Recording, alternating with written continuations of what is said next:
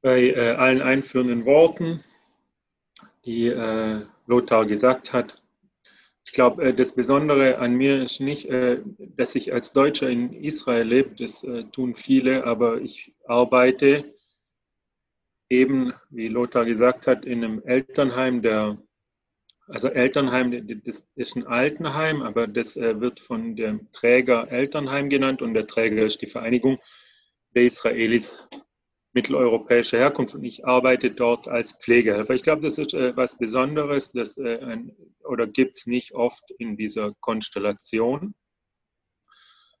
dass jemand äh, so äh, nahe über so lange Zeit mit äh, alten Menschen in Israel zu tun hat. Wie ich das tue, weil ich eben Pflegehelfer bin in diesem Elternheim. Diese äh, Vereinigung, dieser Träger dieses Elternheims, die Vereinigung der Israelis mitteleuropäischer Herkunft, äh, die wurde 1932 gegründet. Sie wurde gegründet als Solidaritätswerk für deutsche und kulturdeutsche Einwanderer und 1933 hat sie sich mit der einsetzenden Einwanderung aus Mitteleuropa zu einem sehr bedeutenden Verband entwickelt. Dieses äh, Solidaritätswerk hatte viele äh, Aufgaben. Und aus demografischen Gründen äh, liegt der Schwerpunkt ihrer Tätigkeit heute aber auf dem Betreiben von fünf äh, Elternheimen. Und in einem dieser Elternheime arbeite ich. Name von dem Elternheim ist Pinchas Rosen. Es befindet sich in Ramat Gan, einer Stadt in der Metropolregion Tel Aviv um sich eine Vorstellung zu machen von dem Heim, in dem ich arbeite, wenn ich nicht gerade krankgeschrieben bin. Es sind äh, vier Stockwerke, betreutes Wohnen, sowas wie eine Seniorenresidenz. Und dem angeschlossen ist eine Station für äh, Bewohnerinnen, die äh, besondere Unterstützung benötigen und eben auch eine Pflegestation, auf der ich eingestellt bin als Pflegehelfer. Und um sich einen Eindruck zu machen von dem Heim, zeige ich einen kurzen äh, Filmausschnitt. So, twisting, twist, twist, twist, twist. Die findet immer gute Bücher. Ja, ich die nicht. alle fragen immer, woher nimmst du die guten Bücher? Hier ist auch ein großes Buch von Günter Grass. ja. Sehe ich Der gerade. Butt, das habe ich noch nie gehört. Butt? Sehen Sie? Hier, Hier ist noch was von ja, Gras. der Butt. Was ist Butt? Hundejahre. Ich habe keine Freude mehr am Leben. Denn ich gehe in kein Theater mehr. Es ist alles. Gehen hier, von hier aus, heute sogar, gehen Sie in irgendein Theater. Aber die vielen alten Leute mag ich nicht, bis die eingestiegen sind und bis die ausgestiegen sind. Ich selbst bin ja drunter. Aber das, so ist es. Ehrlich. Kann man noch einen Kaffee bekommen? Nein, ich habe noch immer noch diese, diesen selben. Der ist jetzt kalt geworden, weil ich so viel quatsche. Wissen Sie, was Quatschen ist? Ja, Das ist Reden. das weiß ich. Der Unterschied zwischen Reden und Quatschen. Kennen Sie den? Ja, kenne ich auch. Na, was ist denn der Unterschied? Quatschen ist Quatschen. Quatschen, quatschen tun die Gänse. Ja, Hack, hack, hack. Reden Ja. sollen die Menschen.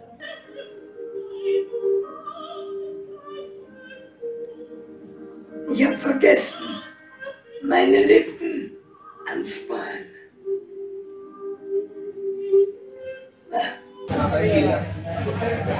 Es sind eine Menge Deutsche da, sogenannte Deutsche, ja. Aber das ist mir nicht wichtig. Wenn sie nett sind, können sie auch schreiben. Erich Kästner, nicht? Kann man kariert sein. Kann ich Ihnen einen Cognac anbieten oder sowas? Oder trinken Sie nicht? Im Januar 1933 lebten in Deutschland ca. 530.000 Juden. Das war weniger als ein Prozent von der Gesamtbevölkerung und die meisten waren tief im Deutschtum verwurzelt. So haben mehr als 100.000 deutsche Juden während dem Ersten Weltkrieg in der deutschen Armee gedient und viele von ihnen wurden für ihre Tapferkeit ausgezeichnet. So auch die Väter von mehreren von meinen Bewohnerinnen. Und auch dazu möchte ich einen kurzen Film zeigen. Dann das eiserne Kreuz vom Vater. Das ist, was ich vom Vater habe und weiß. Und natürlich habe ich sehr viel gewusst durch seine Briefe und es gab ein wunderbares äh, Tagebuch und das ist leider verschwunden. Wohin? Großes Fragezeichen. Hier sind drei Generationen Soldaten, die in Deutschland gedient haben. Der erste, wo ist der denn? Nö, das ist er gar nicht. Hier. Das war der erste im Jahr 1870. Da war noch nicht Deutschland, da war Preußen. Das ist der Bruder eines Urgroßvaters. Was aus ihm geworden ist, weiß ich nicht. Dann kam der Erste Weltkrieg. Da sind zwei Brüder meiner Mutter gefallen. Das ist der eine davon. Das zweite Bild habe ich nicht. Ah, hier ist das zweite. Ist egal. Also die beiden sind gefallen. Kannte ich natürlich nicht. Und das war mein Vater. Auch im Ersten Weltkrieg. Ja, tief im Deutschtum verwurzelt. Das waren jetzt äh, der inzwischen leider verstorbene Gabi Schulz und die inzwischen leider verstorbene Ilse Lore Wolf, zwei Bewohnerinnen, die mir sehr ans Herz gewachsen waren. Gerade Lore hat sehr viel immer gefragt nach meiner Tochter. Äh, ähm, andere Bewohnerin vom Heim, die äh, im letzten Jahr leider verstorben ist und die ich sehr, sehr gern hatte, war äh, Gertrud Klimowski. Gertrud Klimowski wurde 1923 äh, geboren als Gertrud Jakobson. Salman Schocken, der äh, bestimmt äh, vielen ein Begriff ist, war der Bruder ihrer Mutter und ihr Vater war deshalb Geschäftsführer in der Schocken-Niederlassung in Nürnberg. Also Schocken, das war eine äh, Warenhauskette, sehr groß, sehr äh, beliebt ist. In Nürnberg war bereits die 13. Niederlassung von Schocken und äh, wer die Schockenstraße in Stuttgart kennt und den Club Schocken. Das ist benannt nach dem Kaufhaus Schocken, das dort äh, auch in Stuttgart stand. Und auf jeden Fall die Familie Jakobson hat äh, in Nürnberg sehr gut gelebt, in einer Villa unweit vom Tiergarten. Und er äh, wurde dann Zeuge natürlich der Ereignisse in Deutschland. Am 30. Januar wurde Adolf Hitler zum Reichskanzler ernannt. Bereits am 23. März äh, wurde mit dem Ermächtigungsgesetz das Parlament ausgeschaltet und am 1. April hat dann die NS-Führung die Durchführung von einem Wirtschaftsboykott gegen die Juden beschlossen und davon war Gertrud und ihre Familie dann auch äh, direkt betroffen. Gertrud war zehn Jahre alt, als sie am 1. April 1933 nach Hause kam und sie sieht gepackte Koffer und ihre Familie zur Abreise drängen, mitten im Schuljahr und, wie sie sich erinnert hat, an dem Tag, an dem sie bei ihrer besten Freundin Lena zur Geburtstagsfeier eingeladen war. Warum? Es war Boykotttag und äh, es wurden äh, Verleumdungen über vergiftete Wurst im Kaufhaus Schocken in äh, Umlauf gebracht und das äh, war sehr gefährlich ihren Vater, der sich deswegen genötigt gesehen hat, mit seiner Familie zu fliehen in entfernte Hamburg, wo die antisemitischen Auswüchse zumindest noch hinter denen von der Nazi-Hochburg Nürnberg zurückstanden. Und so sah Gertrud äh, das Haus ihrer Kindheit zum letzten Mal an diesem Boykotttag. Zwei Monate nach der nationalsozialistischen äh, Machtübernahme begannen die Nazis dann mit der Gleichschaltung vom äh, öffentlichen Dienst. Äh, der Arier-Paragraph verbot die Beschäftigung von Nicht-Ariern und wurde noch 1933 von fast allen Organisationen, Verbänden und berufsständischen Vereinigungen übernommen. Und das äh, hat direkt betroffen die Familie von äh, Lore Wolf, die äh, im vorigen Film äh, erzählt hat von ihren Vorfahren, die in der deutschen Armee gedient haben, einschließlich von ihrem Vater. Lore Wolf wurde 1922 geboren in Schlesien. Sie hatte eine recht unbeschwerte Kindheit, so hat sie mir erzählt und sie hat sehr viel mit mir geredet. Tochter von einem Arzt. Und äh, diese unbeschwerte Kindheit endet aber eben auch 1933. Dann beginnen sich äh, Freundinnen von ihr zu distanzieren und sie wird nicht mehr von der Nachbarsfamilie eingeladen. Im Reitstall, das war ihre große Leidenschaft, das Reiten, und ihr wurde gesagt, dass ihr Pferd nicht arisch sei und dass er nicht mehr kommen soll. Es war ein großer Schreck für sie.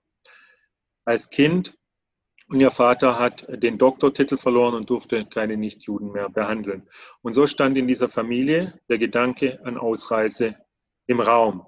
Der Vater aber war der Meinung, dass die Familie, die seit Jahrhunderten in Schlesien ansässig war, einfach gar nirgends hätte, wohin sie hingehen könne, würde nach Schlesien gehören. Und er war sich auch sicher, dass dieser Spuk, wie er es nannte, irgendwann vorbei sein würde.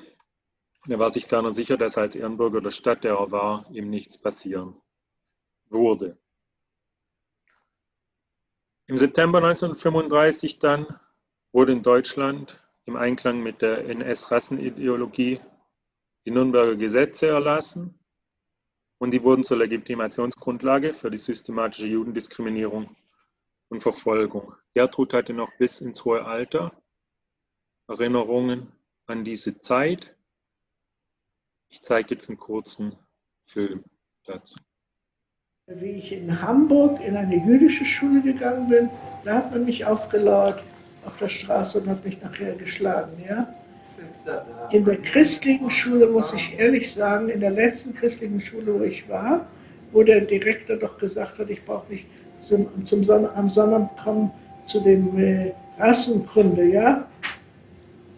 Äh, da war ich die einzige in der ganzen Schule. Stell dir das mal vor. Und dann waren doch dort Sachen, mir fällt jetzt alles ein. Äh, das, äh, die Erinnerung von äh, Gertrud an diese Zeit. Die Familie von Gertrud hat sich 1937 zur Flucht äh, entschieden. Also die sind, wie gesagt, äh, von Nürnberg nach Hamburg geflohen, von da nach Freiberg, von da wieder zurück nach äh, Hamburg. Dann wurde Gertrud zwischenzeitlich auch nach Amsterdam geschickt und 1937 hat die Familie, ähm, ist die Familie ausgereist nach Palästina. 1937 beginnt äh, in Deutschland die Ausplünderung jüdischer Besitztümer und im April 38 werden die Juden gezwungen, ihre Vermögensverhältnisse offenzulegen. Ein Bewohner von mir, leider auch äh, verstorben vor ein paar Monaten, auch ein Bewohner, den ich sehr, sehr gern hatte und mit dem ich mich gern und viel unterhalten habe, Jair Noam. Jair Noam wurde äh, geboren als Manfred Nomburg in Coburg und seine Familie ist äh, im Alter von sechs Jahren, also als er sechs Jahre alt war, ist seine Familie nach Berlin gezogen. Und ihnen ist klar geworden, dass es für die Juden keine Zukunft äh, in Deutschland gibt. Und sie haben äh, alles getan, um rauszukommen. Und ihre allererste Sorge galt natürlich den Kindern, also ja ihr und äh, seinem Bruder. Seinen Eltern gelang es mit einem Onkel in Haifa, Zertifikat für Jair zu erlangen. Also das äh, gab ein äh, Zertifizierungssystem von der britischen Mandatsmacht in äh, Palästina und man hat so ein Zertifikat gebraucht, um nach Palästina einreisen zu dürfen. Da gab es verschiedene Kategorien und äh, weil äh, Jair eben diesen Onkel in Haifa hatte, ist ihm gelungen, ein äh, Zertifikat zu bekommen. Nur er, nicht seine äh, Familie. Und so gelangt er 1938 nach Palästina. Seine Eltern gelingt äh, die Flucht nicht mehr und sie werden 1941 aus äh, Berlin deportiert und äh, später ermordet. Ja, ihr Noam war ein begnadeter Zeichner und er hat auch seine Flucht gezeichnet. Auch dazu ein kurzer Film. Das Auswandern vorgestellt hatte. Also das ist das Haus von meinem Onkel in Haifa, Palästina, im Jahre 1938. Und hier zeichne ich die ganze Familie, die dann im Gänsemarsch dorthin wandert. Aber leider bin ich von diesen ganzen Personen, die man hier sieht, war ich der Einzige, der dorthin gekommen ist. Die anderen sind äh, ausgewandert woanders hin oder leider ins Konzentrationslager gekommen und dort ermordet worden. Bis 1938 waren aufgrund der, wie ich geschildert habe, sich immer weiter verschärfenden Diskriminierung und Entrechtung und Ausgrenzung 130.000 Juden aus Deutschland ausgewandert. Und dann kam die Nacht vom 9. auf den 10. November. Diese Annahme, dass die Nazis sich nicht an der Macht festsetzen könnten, hat sich als fataler Trugschluss erwiesen.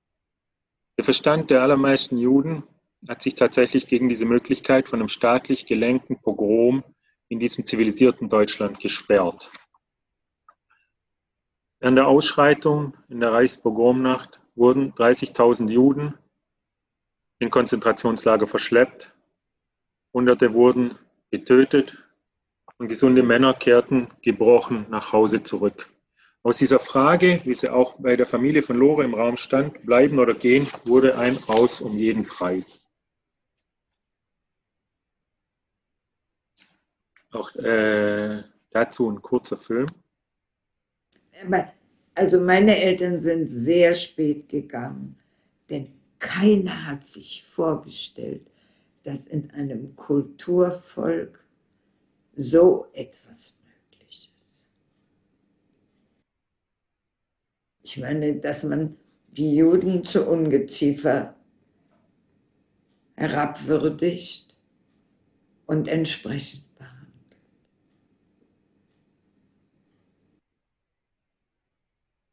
Und also wenn es nach meinem Vater gegangen wäre, wären sie überhaupt nicht weggegangen. Und sie sind 39. Also Mai 39, im September war der Krieg. Das war äh, Inge Stern, die ist vor ein paar Jahren verstorben, eine total faszinierende Frau. Das würde jetzt den Rahmen von diesem Vortrag sprengen, wenn ich ihr erklären würde, was mich alles so äh, fasziniert hat. Und äh, auch in ihrer Familie hat man nicht geglaubt, dass äh, das äh, tatsächlich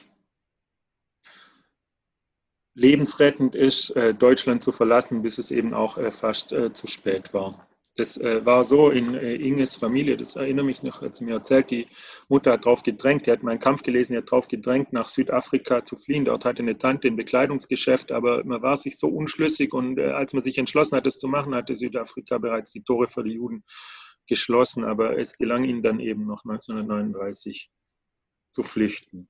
Nach der Reichspogromnacht wanderten bis Ende 1939 120.000 Juden aus. Ich habe gesagt, bis äh, 1938 130.000 und dann nach der Pogromnacht 120.000. Und wenn ich sage, äh, der Preis, äh, raus um jeden Preis, der Preis war sehr hoch. Da war die Reichsfluchtsteuer. Und zur Reichsfluchtsteuer kamen Sühneabgaben. Das war eine ganz, äh, ja, eine ganz krasse Schikane. Da wurden Juden aufgefordert, die ähm, Schäden der Reichspogromnacht zu begleichen. Und dazu kamen noch andere Schikanen. Insgesamt wurden den Juden zwei Milliarden Reichsmark abgenommen. Und durch Steuern und Gebühren litten die Juden äh, bei Veräußerung 39 bereits 96 Prozent Verlust. Der Zugriff auf Geld und Wertpapiere war gesperrt für sie. Und so kam es, dass auch ehemals vermögende Familien Probleme hatten, das Eigenkapital aufzubringen für ein Kapitalistenzertifikat nach Palästina. Das war eine äh, Kategorie von Zertifikaten und äh, quasi noch dann ab einem bestimmten Punkt äh, die tatsächlich einzigste Möglichkeit, nach Palästina zu kommen, also gegen den äh, Vorweis von äh, Eigenkapital. Aber das konnten eben sehr viele Familien nicht mehr aufbringen aus genannten Gründen. Lore, um auf sie zurückzukommen, hat die Reichspogromnacht erlebt bei einer Schwester von ihrem Vater. Deren Töchter waren bereits nach Palästina ausgewandert und sie erinnert sich oder hat sich erinnert, dass gegen 3 Uhr morgens die Türen bei ihrer Tante mit Eisenstangen eingeschlagen wurden und Nazischergen in die Wohnung gekommen sind und mit einer Axt alles kurz und klein geschlagen haben in Wohnungsanrichtung und die Tante gedemütigt haben und ihnen Angst gemacht haben und sie dann abgeführt haben und mit den anderen Juden von der Stadt in einer Art Stall festgehalten haben. Die Synagoge der Stadt stand in Flammen und die Männer wurden auf den Hof der jüdischen Schule abgeführt und von dort nach Buchenwald deportiert. Nach Tagen bekam Loris Mutter einen Anruf, dass ihr Vater abgeholt werden könne. Warum? Weil er sich davor schon um ein äh, Zertifikat dann doch schließlich bemüht hat und ähm, da wurde gesagt, okay, er kommt frei, wenn äh, danach die Familie sofort das äh, Land verlässt. Nur war ihre Mutter überhaupt nicht mehr in der Lage, aufgrund äh, dessen, was alles passiert war, das, äh, die, die, dahin zu gehen und ihn abzuholen und so ist äh, Lore gegangen, ihren Vater abzuholen. Und das war, wie sie das erlebt hat, das schildert sie in folgendem kurzen Filmausschnitt. Übrigens mein Vater, der zurückkam von Buchenwald, bat um einen Hut, den man ihm bringen sollte. Und da bin ich von Hindenburg nach Heidebreck, das ist eine Station davon gewesen, und habe ihm ein, wollte ihm, sollte ihm einen Hut bringen. Wir haben gedacht, er ist verrückt geworden, aber bitte schon, hat gebeten um einen Hut, habe ich einen Hut gemacht. Und ich stand da, und der Bahnhof wurde immer leerer und kein Mensch war mehr da. Und plötzlich, ich habe gedacht, vielleicht habe ich mich getäuscht oder mein Vater konnte nicht kommen. Und plötzlich klopfte mich so jemand auf die Schulter. Es war ein furchtbarer Geruch, so unangenehm. Ich mich um und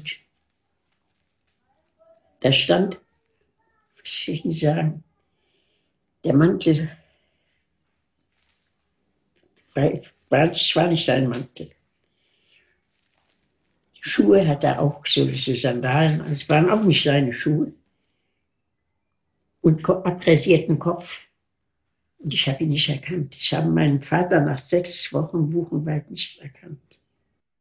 Äh, das ist äh, Lore Wolf, wie gesagt, eine, eine ganz äh, großartige Frau. Sie sehr gemocht als Bewohnerin. Andere Bewohnerin, zu der ich sehr, sehr ja, eng Kontakt eigentlich hatte, im Sinne von sehr viel Unterhaltung geführt, war äh, Regina Kessler aus äh, Berlin, auch vor einigen Jahren leider verstorben. Aber sie hat mir erzählt, wie sie die Reichspogromnacht erlebt hat. Die Synagoge, in die ihr Vater immer gegangen ist, stand in Flammen und äh, die Familie sitzt in ihrem Berliner Wohnung in einem Mehrfamilienhaus und äh, dann taucht die Gestapo am Haus auf. Ganz geistesgegenwärtig geht ihre ältere Schwester blond ins Treppenhaus runter zur Tür und sagt den Nazis, dass die Juden im Haus bereits abgeholt wurden. Und deswegen äh, wird die Familie in dieser Nacht verschont. Aber auch hier dann die Anstrengungen äh, rauszukommen, was der Familie nicht mehr gelungen ist, aber was äh, dann sie noch geschafft haben, war, Regina in Sicherheit zu bringen. Und zwar mit der Rettungsaktion Kindertransporte. Wie 10.000 andere Kinder fand äh, sie in England eine Anstellung und konnte so auf die Insel ausgeschleust werden. Sie war Haushälterin einer jüdischen Familie in Southampton, hat dort die mörderischen Bombardements der deutschen Luftwaffe miterlebt. Und wie gesagt, ihre Eltern und auch ihre Schwester haben das äh, nicht, ähm, haben es nicht geschafft, aus Deutschland rauszukommen und äh, wurden ermordet. Bei Regina war es so, sie hatte einen Jugendfreund, der schon früh nach Palästina geflohen ist, auch weil sein Vater Arzt war und seine Anstellung äh, verloren hat. Und der hat sie dann irgendwann äh, geholt ist zum Hochkommissar sogar gegangen in Palästina, zum britischen Hochkommissar und hat eine Erlaubnis erwirkt, dass sie nach Palästina kommen kann. Das Heim, in dem ich arbeite, ich habe jetzt bisher äh, nur von äh, Menschen erzählt, die in den 1930er Jahren äh, geflüchtet sind. Und in dem Heim ist tatsächlich so, dass äh, sehr lange, sehr strenge Aufnahmebedingungen galten und deren wichtigste war Deutsch als Muttersprache. Es gab äh, viele Jahre lange Wartelisten, die dann kurzer wurden und irgendwann mussten die Aufnahmekriterien aufgeweicht werden. Und statt Deutsch als Muttersprache hat es dann gereicht, Deutsch zu sprechen. Und auch das wurde irgendwann nicht mehr verlangt. Und so hat sich das Heim geöffnet dann für Einwanderer aus Polen, aus Rumänien und aus äh, Ungarn vor allem und die meisten von ihnen Überlebende des Holocaust denen oft erst nach dem Zweiten Weltkrieg die äh, Einwanderung gelungen ist, also die nicht nur Zeugen der Judenverfolgung und Diskriminierung wurden, sondern auch der Judenvernichtung. Und dazu gehört äh, Moshe Givon, leider auch vor einigen Jahren gestorben. Und seine Frau waren im Heim, ist ganz großartig bei, der hat mich mit denen angefreundet, mit der Familie angefreundet, großartige Menschen. Der äh, Mosche hat mir irgendwann seine Häftlingsnummer gezeigt auf seinem Arm, wobei er meistens versucht hat, sie zu verdecken. Und mir gesagt, das ist was, was sich nicht abwaschen lässt. Mosche hat äh, Auschwitz miterlebt, Deportation nach Auschwitz mit seinen äh, Eltern und seiner Schwestern und seiner sechsjährigen Cousine im ersten Transport aus der äh, ungarischen Stadt, in der er gelebt hat. Und er hat es beschrieben, am Bahnhof äh, mussten sie in die Viehwaggons äh, steigen, völlig überfüllte Waggons. Seinen Eltern fiel das Einsteigen schwer und die Waggons haben sich nicht bewegt. Der ganze Zug hat sich nicht bewegt, zwei Tage lang. Dann kam der Zug nach Auschwitz und stand dann wieder. Stand ewig lang und da hat Mosche erklärt, das war der Terror der Nazis. Weil je länger sie in den Viehwaggons zusammengedrängt waren, desto sehnsüchtiger haben sie darauf gewartet, rauszukommen. Einfach nur raus, egal wohin. Und äh, das, äh, was dann nach dem Aussteigen war, das beschreibt er im folgenden Film. Und er redet auf Hebräisch, das versteht wahrscheinlich dann fast keiner, aber ich, äh, trotzdem, um sich einen Eindruck von ihm zu gewinnen, schauen wir uns ihn an. Ich werde dann danach sagen, was er erzählt. ואני נשארתי עם הילדה הקטנה ביד ככה, וגם הלכנו. רק ככה. אני עדיין לא ידעתי לאן שאנחנו הולכים. אני חושב שאנחנו צריכים לתפוס איזה מקום באיזה צריף או משהו, יחסנו אותנו, משהו כזה. לא, זה היה, והלכנו שמה, הגענו, היה קצין גרמני ויהודי אחד, ושם התחילה הסלקציה. השטח, זה כל המשפחה שאלה, וזה, של מי הילדה הזו, לאמא הייתה נראית הרבה יותר מבוגרת בשביל ילדה של גיל שש. אז סיפרו שהם, זה הבת של נכדה ושהם גרים במקום אחר. טוב, נו, התחילו, שתי אחיות לקחו ישר את אימא ואת אבא, גם כן בצד שני, מאז לא ראיתי אותם יותר. מאז לא ראיתי אותם יותר. אימא הלכה בין הנשים ואבא בין הגברים, ואותי לקחו, ויהודי אחד לקח אותי Also er erzählt hier von der äh, Selektion, wie äh, seine Schwestern zur Zwangsarbeit ausselektiert wurden und seine Eltern und seine sechsjährige Cousine für den Tod ausselektiert wurden. Und er selber wurde äh, auch für die Zwangsarbeit ausselektiert und äh, war dann zwei Monate lang in äh, Lagischa, einem Arbeitslager von äh, Auschwitz. Er erzählt von der Zeit von harter Arbeit, von Auszehrung, von Schlägen und dass täglich Mitgefangene gestorben sind an Hunger oder an Schlägen und dass regelmäßig auch die Arbeitsunfähigen ausselektiert wurden und so auch er. Er war irgendwann so abgemagert, dass er nicht mehr sitzen konnte und wurde dann für die Gaskammern bestimmt. Er musste warten mit einer Gruppe von anderen, äh, unbekleidet, auf seine Deportation, aber der Lastwagen kam nicht, den er hätte holen sollen. Und am nächsten Tag war Sonntag, er wurde zurückbeordert und blieb am Leben.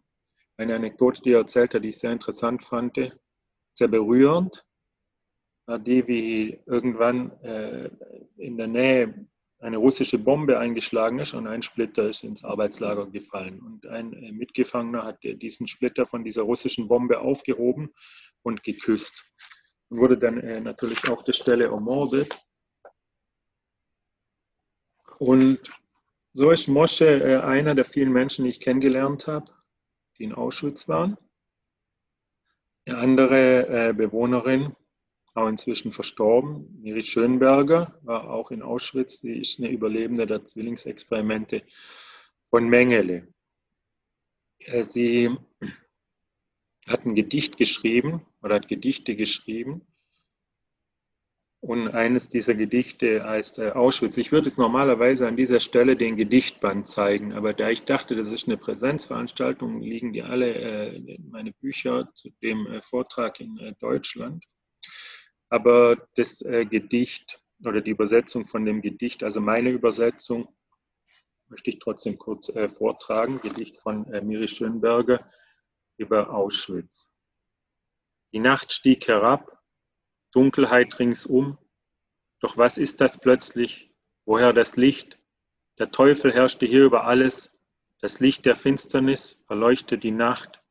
weil das Licht, das hier leuchtet, vom Kamin der Verbrennung kommt. Auschwitz von äh, Miri Schönberger. Ich habe jetzt äh, diesen, äh, diese vielen Leute, mit denen ich arbeite, und ich habe sie aber nie darauf äh, reduziert, Überlebende, Holocaust-Überlebende zu sein in allererster Linie. Für mich waren und sind diese Menschen vor allem Gründer und Verteidiger vom Staat. Und mit der Zeit, und ich hatte sehr viel Zeit mit diesen Menschen, habe sehr viel Zeit mit diesen Menschen bei 60, 70 Arbeitsstunden in der Woche. Inzwischen arbeite ich seit über elf Jahren im Heim. Das zunehmende Eindringen in ihre Geschichten, das mir dadurch äh, möglich geworden ist, hat mir aufgezeigt, die Verbindung zwischen ihren Erfahrungen mit der Judenverfolgung und Vernichtung und der Bedeutung, die der Staat Israel für sie hat. Viele Bewohnerinnen und Bewohner, die mir vom Holocaust erzählt haben, und es war so, das möchte ich noch äh, kurz äh, auch äh, erläutern, dass ich nicht ins Heim gegangen bin und mich mit den Leuten über den Holocaust unterhalten wollte. Ganz im Gegenteil, ich hatte davor sogar Angst. Das war sogar was, wo ich am Anfang äh, mir überlegt habe, ob ich überhaupt in einem Heim arbeiten äh, möchte, in dem Holocaust äh, Überlebende sind. Und ich habe mich mit ihnen nicht über den Holocaust unterhalten. Ich habe das nicht gewollt am Anfang. Ich hatte Angst davor und habe mich viel mit ihnen unterhalten über ihren Beitrag zur Gründung vom Staat Israel, über den Befreiungskrieg vor allem und je mehr ich mich aber mit ihnen unterhalten habe, desto mehr ist mir klar geworden, wie das äh, zusammengehört. Und dann ist mir aufgefallen, dass die Menschen mir zum Teil äh, mehr erzählen, als sie irgendwelchen Verwandten erzählen. Und dass sie auch wollen, dass ihre Geschichten weitergetragen werden. Aber vieles, von dem sie vielleicht gesagt haben, das können sie ihrer Familie irgendwie oder wollen sie nicht erzählen, aber das haben sie mir erzählt, nachdem sie auch mitbekommen haben, dass ich schreibe und äh, alles, was ich hier erzähle oder sage über die Leute oder geschrieben habe, das ist nicht nur im Einverständnis, sondern auch tatsächlich auf Wunsch dieser Menschen dann passiert. Bei diesen Menschen ist es so, dass sie, dass sie Sorge hatten bis an ihr Lebensende. Menschen, von denen ich, äh, Miri Schönberger zum Beispiel, die hatte eine große Angst, dass nach dem Ableben der letzten Zeugen die Leugnung und Relativierung vom Holocaust einsetzt. Und wenn ich jetzt diese Geschichten aufschreibe und weitertrage, dann geschieht es eben auch, weil diese Leute wollen, dass über ihren äh, Tod hinweg die Erinnerung ja, äh, an den äh, Holocaust äh, wach gehalten wird und an das, was äh, den Leuten angetan wurde. Bei, bei Miri und bei anderen war das tatsächlich so, dass es sie wörtlich um den Schlaf gebracht hat. Diese Vorstellung, dann haben sie in, in den Nachrichten Sachen gesehen, die sie nochmal darin bestärkt hat. Und wenn ich heute äh, mir deutsche Nachrichten anschaue, und die Relativierung vom Holocaust jetzt noch, wo noch äh, die letzten Zeugen äh, am Leben sind oder manche von den letzten Zeugen am Leben sind, da wird es mir ganz äh, anders. Äh, die, diese Holocaust-Relativierung, wie sie von der AfD betrieben wird, wie sie auf den Hygienedemonstrationen der Querdenker zur Schau gestellt wird. Das ist genau das, was, äh, wovor die Überlebenden äh, so große Angst haben, dass es passieren würde nach ihrem Ableben. Und jetzt passiert es bereits jetzt. Und ähm, das eine von, äh, einer der Gründe, warum dann Miri auch angefangen hat, so viel zu reden darüber, weil er anfangs in den ersten Jahren diesem Heim hat sie gar nicht drüber geredet und dann hat sie sehr viel drüber geredet und sie hat äh, davon erzählt und Gertrud hat es übersetzt. Und bei der Gelegenheit hat Gertrud aber auch zum allerersten Mal mitbekommen, was Miri passiert ist. Und ich habe eine kleine Sequenz aus diesem äh, Gespräch äh, zwischen den beiden. Oder es ist tatsächlich ein Gespräch, es Miri erzählt und Gertrud äh, übersetzt, aber sehen Sie selber.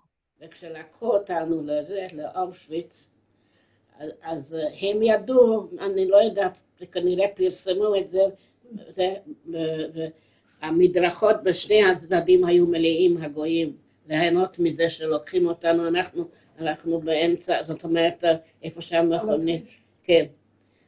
והיו לבושים חגיגית. wenn man sie alle abgeholt hat, die jüdischen, לא רק אתם, עם ההורים. אם לא רק אנחנו, כל היהודים מהסביבה. Alle Juden wurden rausgeführt und die Christen, und sie sagt, sie weiß gar nicht, wie die das alles wussten, standen und haben sich gefreut, wie man sie rausgeführt hat aus der Stadt. אבל תגידי שעכשיו יש לי ילדות שנייה, שיראה את כל הבמבים שיש לי.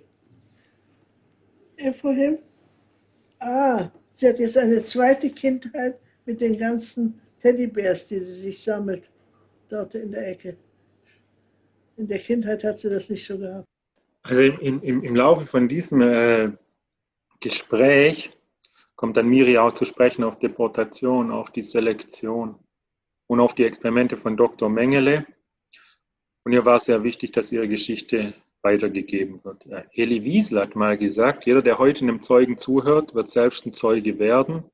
Und darauf baut auch die israelische Holocaust-Pädagogik, Geschichten weiterzuerzählen, nachzuerzählen.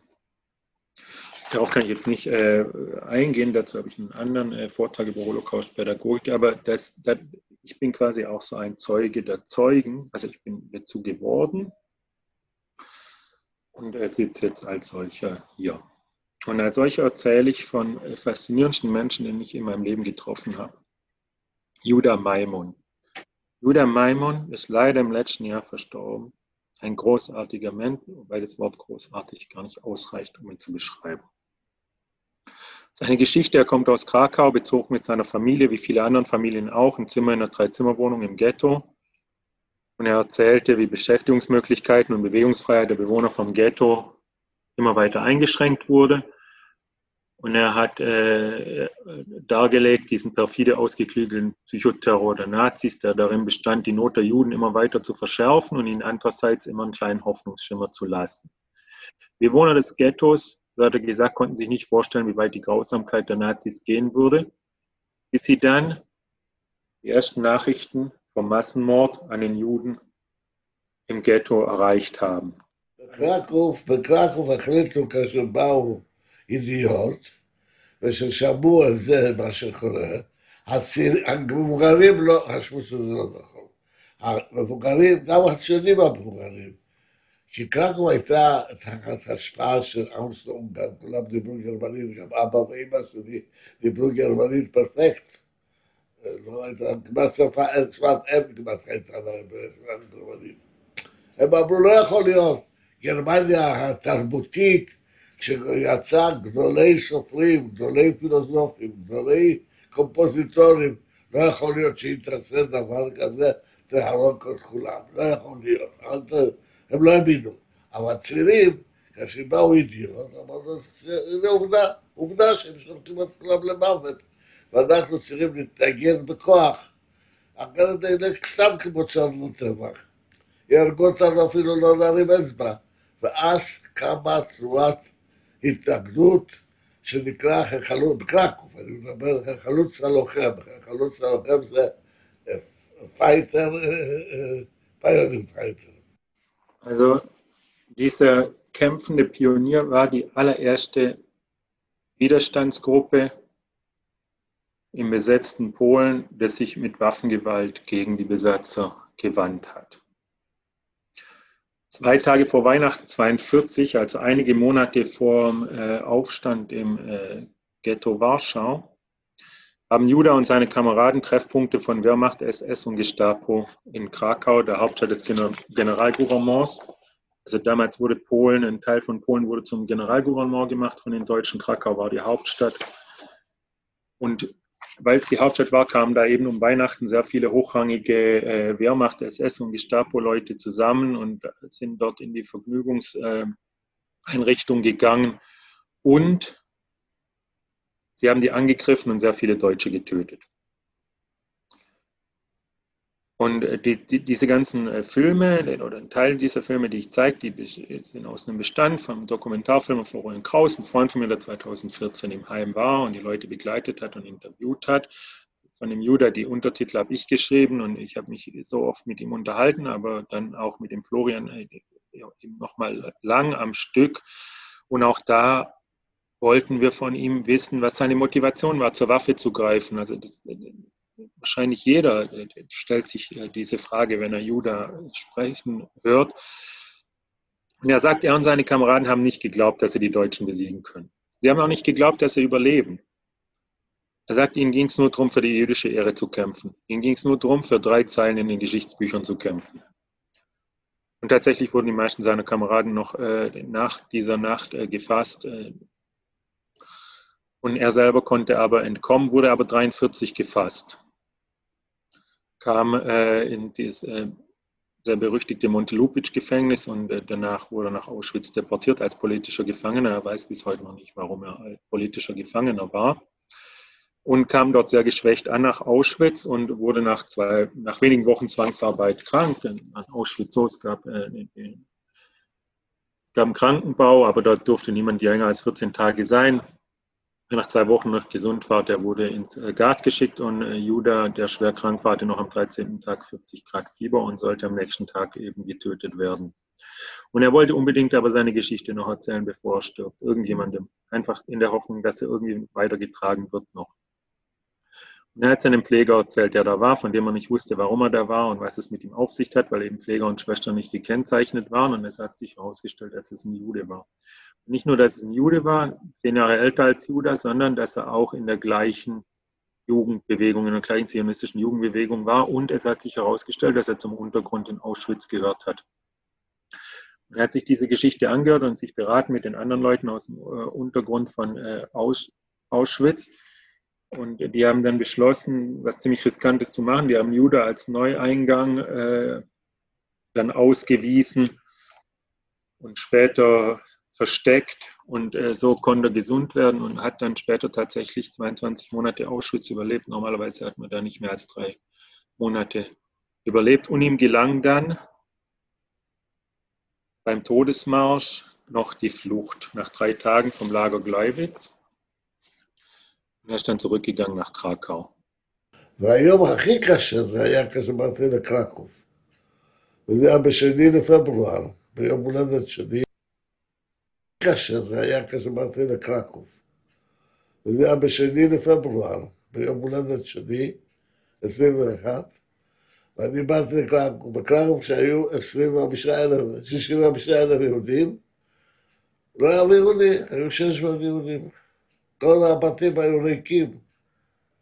כל הבתים שאני הכרתי, שהיו לי משפחה גדולה וחברים ומשפחה ומכרים, הכל היה ריק. ורק ראיתי אז איזה אסון קרה לעם יהודי. es ist der faszinierendste Mensch, den ich je kennengelernt habe. So vieles an seiner Biografie und an seinem Leben Später hat er sich den, äh, der Rache angeschlossen. Er hat mit äh, Kameraden zusammen einen Anschlag verübt auf das Strafgefangenenlager in Nürnberg, wo die äh, Nazis interniert waren, um auf ihren Prozess zu warten. Haben dort einen Anschlag verübt mit vergiftetem Brot. Dadurch wurde er übrigens auch in Israel relativ bekannt. Aber wie gesagt, natürlich, äh, was mich am meisten fasziniert, ist seine Rolle im Widerstand. Judah war äh, befreundet mit Zivia Lubetkin, das ist äh, vielleicht ein Name bekannt. Zivia Lubetkin war die Mitbegründerin der jüdischen Kampforganisation, die unter der Leitung von Mordechai Anilewitz den bewaffneten Aufstand im Krakau, im Ghetto Warschau gewagt hat dann. Und die haben dort die Deutschen eben tagelang in Schach halten können und ähm, der stellvertretende Kommandeur war Zivias späterer Ehemann Antek Zuckermann, mit dem Judah auch befreundet war. Also die waren alle äh, miteinander befreundet. Und äh, Lubetkin war so, dass sie 1946 nach Palästina ausgewandert ist und dort eine Rede gehalten hat auf der Konferenz der Vereinigten Kibbutz-Bewegung in Jagur. Und dort stand sie einen Tag lang in einem riesigen Zelt und hat von den Tagen der Zerstörung und der Revolte geredet. Vor äh, sehr vielen Palmach-Kämpfern, die zum Teil zum allerersten Mal vom jüdischen Widerstand gegen die Nazis überhaupt gehört haben und so wurde dieser Bericht von Lubetkin, das später dann auch wurde das alles abgedruckt in einem Buch, direkt äh, auch unter dem Titel Die Tage der Zerstörung und der Revolte. Und dies, diese Erzählung von Lubetkin wurde Anknüpfungspunkt für die Kibbutz-Bewegung zum Kampf um den Staat Israel. Und tatsächlich haben Lubetkin und Zuckermann am sechsten Jahrestag vom Aufstand im Warschauer Ghetto mit einer Gruppe von anderen jüdischen Widerstandskämpfern und Partisanen Kibbutz gegründet in Israel, Ochamea Getaot im westlichen Galiläa. und haben gesagt beim Spatenstich, wir sind hierher gekommen, um mit Leben erfüllte Häuser zu bauen. Dieser Zusammenhang wird äh, noch deutlicher in der Geschichte von einem anderen Menschen, die ich kurz äh, nacherzählen möchte, von Pesach Andermann. Pesach Andermann ist jemand, den ich außerhalb vom Heim kennengelernt habe. Pesach Andermann sagt, ich war ein Junge von zwölf Jahren und die Flucht war die einzige Waffe, die mir zur Verfügung stand. Er schreibt es 2013 im Newsletter der Internationalen Schule für Holocaust-Studium. Und was meint er damit? Er stammt aus Buschatsch in Galizien. Juli 41 fällt es an die Nazis. Pesachs Flucht beginnt. Pesachs Flucht vor den Deutschen oder vielmehr vor ihren Handlangern und zieht sich hin bis Juli 1944. Er entkommt mehrfach wird gefangen und entkommt wieder, entkommt einmal auf den Heuboden von ähm, äh, auf den Heuboden bei einer Aktion im Ghetto und muss dort beobachten, wie 40 Juden, die ebenfalls aus dem Ghetto geflohen sind, zusammengetrieben wurden und in diesem Heu, in dieser, in dieser Scheune äh, ermordet wurden. Die wurden nicht erschossen, sondern um Kugeln zu sparen, mit Mischgabeln hingerichtet. Und Pesach musste es aus Nächte äh, sich anschauen. Das sind Bilder, wo er gesagt hat, dass sie ihm nie wieder aus dem Kopf gingen, die sie immer weiter verfolgt haben. Und er flieht eben nach Kriegsende nach Palästina und kommt dort in die Landwirtschaftsschule Mikri Israel. Seelischer, körperlicher und emotionaler Neuaufbau. Wie er sagt, Neuanfang. Er, der jahrelang wie ein getriebenes Tier hat leben müssen und seine Jugend verloren hat. Er beendet diese Ausbildung dort und schließt sich mit Kameraden einem äh, Kibbutz an, dem Kibbutz Meswot Yitzhak im Siedlungsblock Gush Etzion und er sagt unterwegs nach oder er sagt es nicht, er, war, er ist einer der Menschen, die jahrzehntelang nicht gesprochen haben, die nicht sprechen wollten, dann erzählt haben und dann nicht nur erzählt haben, sondern er hat ein Buch geschrieben. Das habe ich hier, Der Wille zu leben, Pesach Andermann, gibt es auf Deutsch.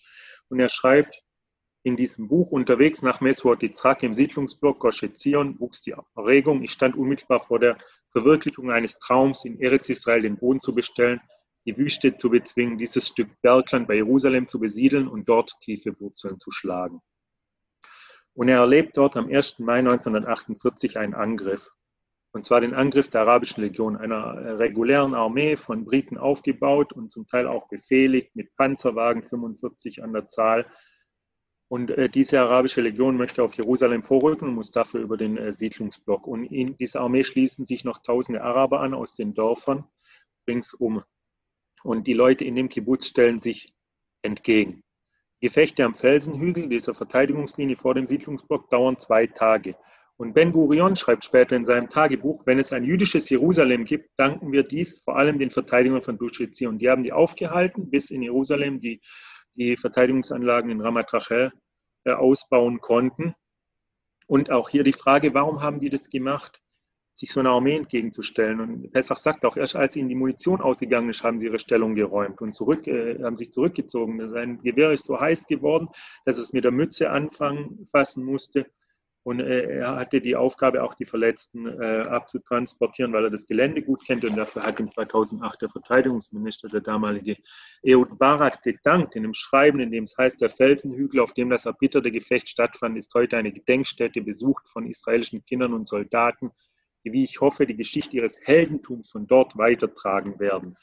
Und Pessach gibt eine Antwort auf diese Frage, warum er das gemacht hat, in seinem Buch. Er sagt oder schreibt, ich hatte so viele Verfolgungen und Gefahren durchgemacht und immer wieder um mein Leben gekämpft, aber dem Kampf um Busche Zion maß ich besondere Bedeutung bei. Hier hatte ich die Gewissheit, für ein heiliges Ziel zu kämpfen und nicht nur um das eigene Überleben. Und er schreibt weiter, ich persönlich war völlig einig mit dem Gedanken, dass dies mein letzter Kampf meines Lebens sein könnte.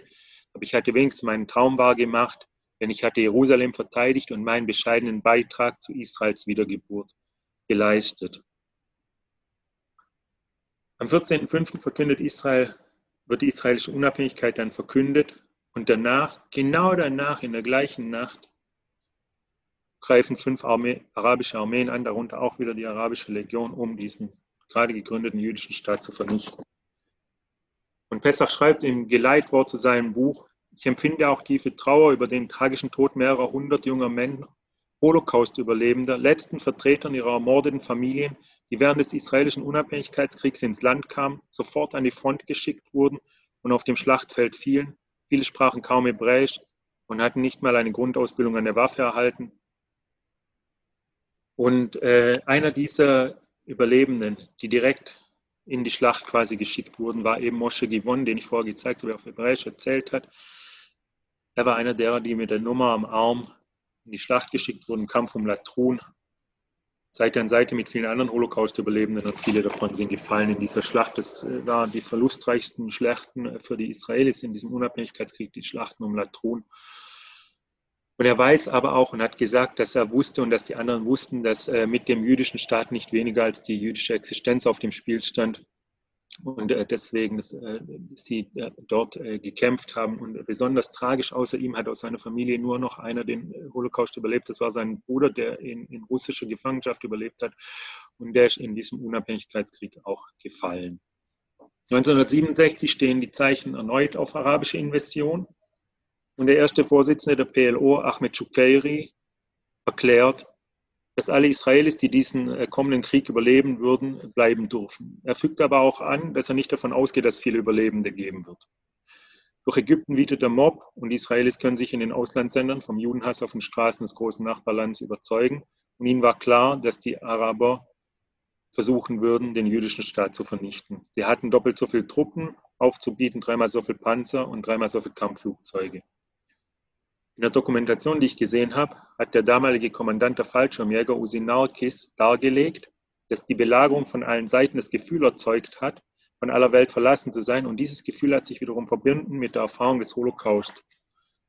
Die Folge von der Invasion wäre die Vernichtung Israels gewesen, doch der kamen die Israelis zuvor und konnten ja bekanntlich die militärische Auseinandersetzung für sich entscheiden. Der Sechstagekrieg ist ein exzellentes Beispiel für die Notwendigkeit von überlegenen israelischen Streitkraft.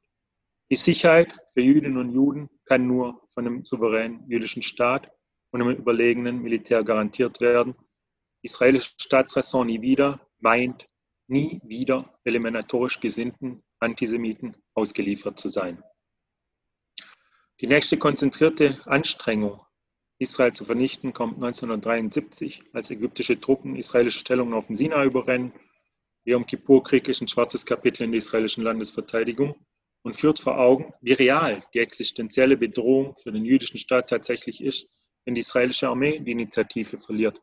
Und in diesem Krieg, sehr tragisch, stirbt der Sohn von Regina Kessler, von der ich vorher erzählt habe.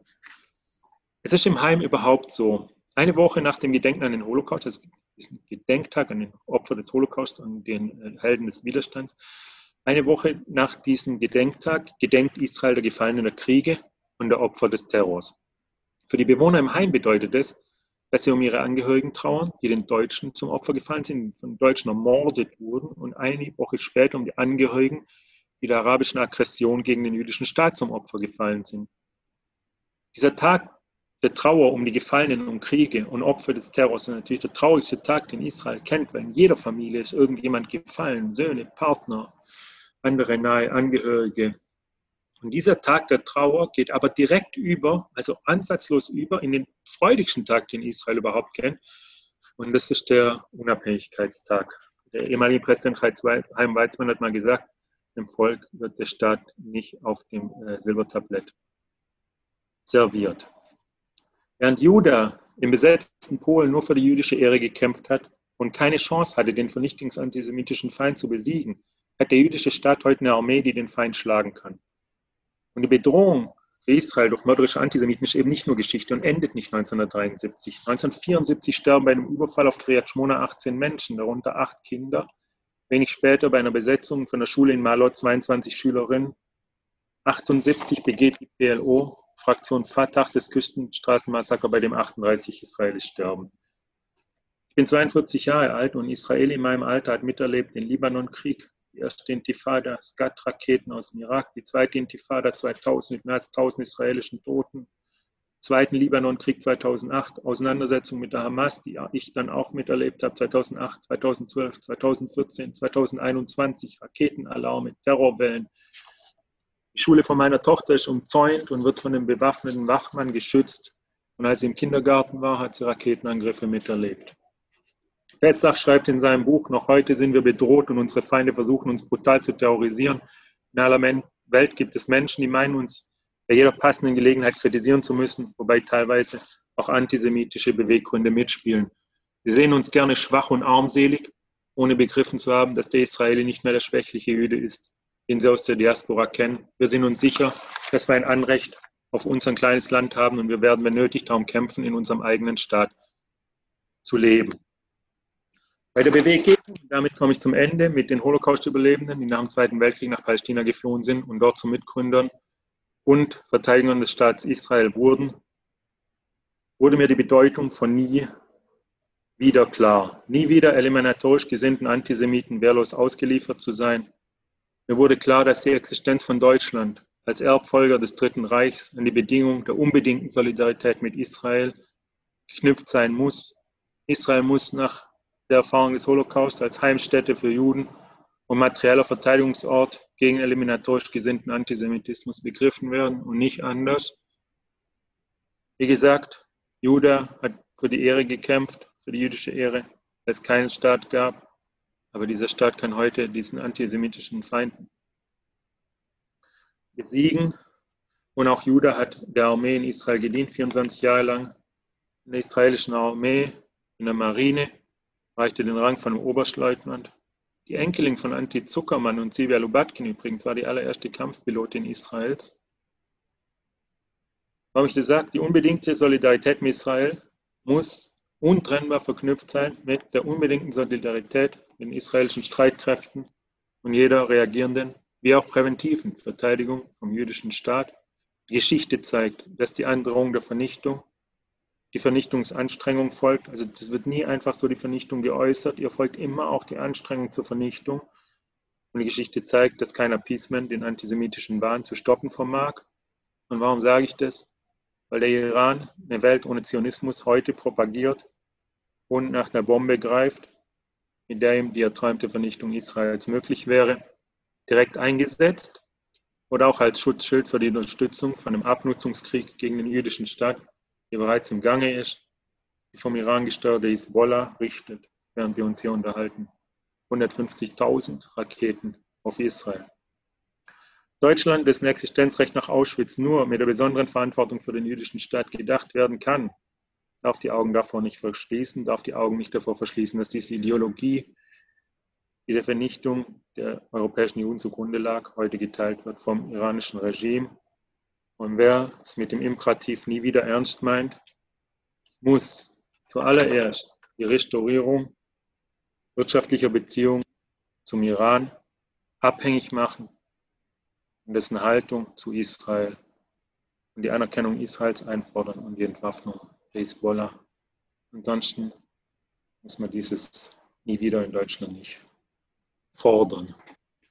Vielen Dank fürs Zuhören.